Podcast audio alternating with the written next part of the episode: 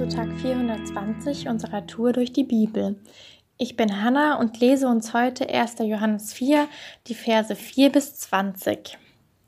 Doch ihr, meine geliebten Kinder, gehört zu Gott. Ihr habt diese Lügenpropheten durchschaut und überwunden. Denn Gott, der in euch wirkt, ist stärker als der Teufel, von dem die Welt beherrscht wird. Die falschen Propheten gehören ganz zu dieser Welt. Deshalb verbreiten sie nichts als menschliche Vorstellungen und Gedanken und alle Welt hört auf sie. Wir dagegen gehören zu Gott. Jeder, der Gott kennt, wird auf uns hören. Wer aber nicht zu Gott gehört, wird uns ablehnen. Daran erkennen wir den Geist der Wahrheit und den Geist der Täuschung. Meine Freunde, lasst uns einander lieben, denn die Liebe kommt von Gott.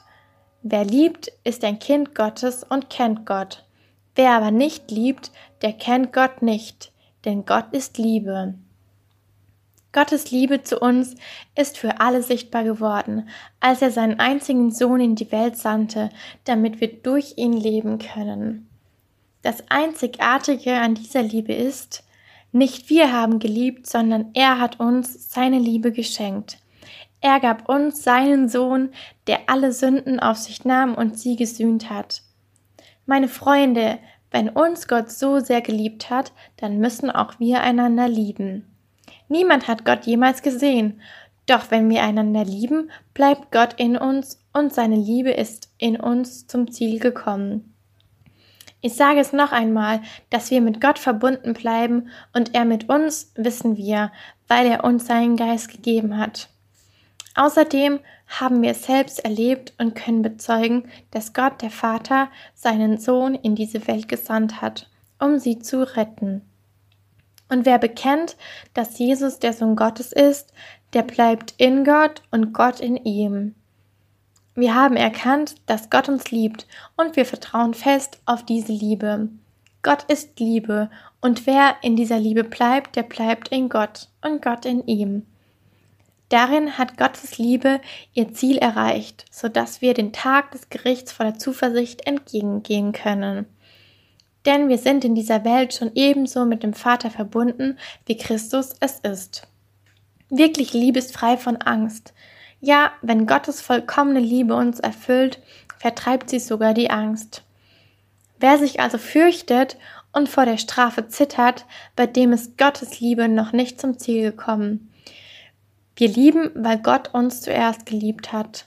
Sollte nun jemand behaupten, ich liebe Gott und dabei seinen Bruder oder seine Schwester hassen, dann ist er ein Lügner. Wenn er schon seine Geschwister nicht liebt, die er sehen kann, wie will er dann Gott lieben, den er nicht sieht?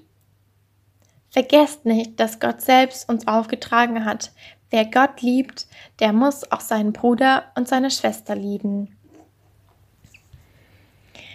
Und dieses eine Kapitel in diesem besonderen Buch namens Bibel hat mir wieder einmal gezeigt, dass Gott ernst mit uns Menschen meint.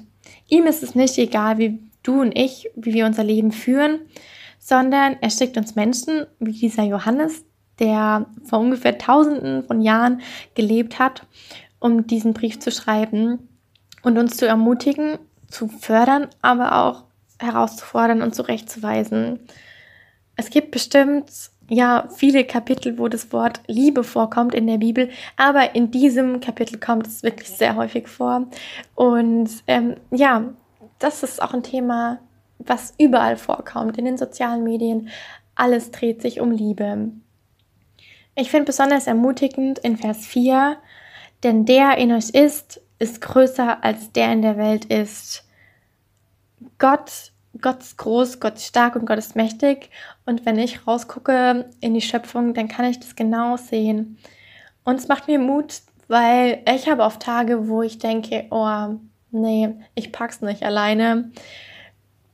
Ich bin nicht groß genug, ich bin nicht stark genug, ich bin nicht mutig genug. Ich habe ich hab Angst vor Menschen, vor ja, vor Situationen, davor, dass ich Dinge nicht hinbekomme, wie ich sie hinbekommen soll, dass ich Leute enttäusche. Genau. Und dann macht es mir voll Mut, einen Gott an meiner Seite zu haben, der groß ist, der stark ist und der weiß, wo es hingeht. Und dass das gibt mir Kraft, so meinen Alltag bewerkstelligen zu können. Und ja, wieder einmal wird mir dann im Weiteren bewusst, wenn ich die Verse so lese, dass, dass Gott meine menschliche Logik sprengt. Johannes betont da, dass Gott uns zuerst geliebt hat und uns mit unseren Fehlern versöhnt. Gottes Liebe ist die alles entscheidende Grundlage.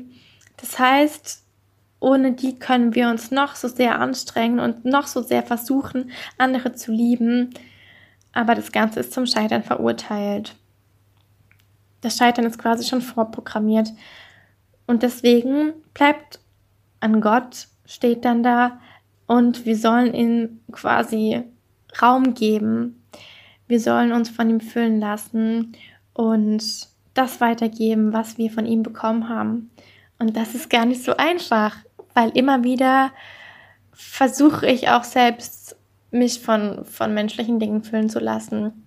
Ich bin auf der Liebe nach, nach anderen Dingen, aber nicht auf der Liebe nach Gottes Liebe. Und das ist ja die Liebe, die, die einen grundlegend wirklich auch dauerhaft erfüllt. Ich will dich dazu ermutigen und mich auch heute ja meinen eigenen Weg zu finden, wie ich anderen auch Liebe weitergeben kann. Da gibt's nicht die eine Art und Weise, sondern jeder darf das auf seine Art und Weise machen, wie es ihm am leichtesten fällt, wie er auch anderen Menschen am besten begegnen kann. Das heißt, koch du doch mal was für jemanden oder schreib Johannes einen Brief, der Leben verändern kann. Verschick einen Bibelvers, egal ob über WhatsApp oder über E-Mail oder über eine Postkarte. Greif mal wieder zum Telefonhörer und ähm, oder lad jemanden auf ein Bier ein, vielleicht einen Freund, den du schon lange nicht mehr gesehen hast, mit dem du dich schon lange nicht mehr unterhalten hast. Und ich frage mich dann immer, für was hätte sich Jesus wohl entschieden? Was würde er jetzt wohl tun? Wie würde er jetzt ganz spezifisch dem einen Freund oder der einen Freundin seine Liebe zeigen? Heute ist ein guter Tag für einen guten Tag. Lass sein Wort in deinem Alltag praktisch werden.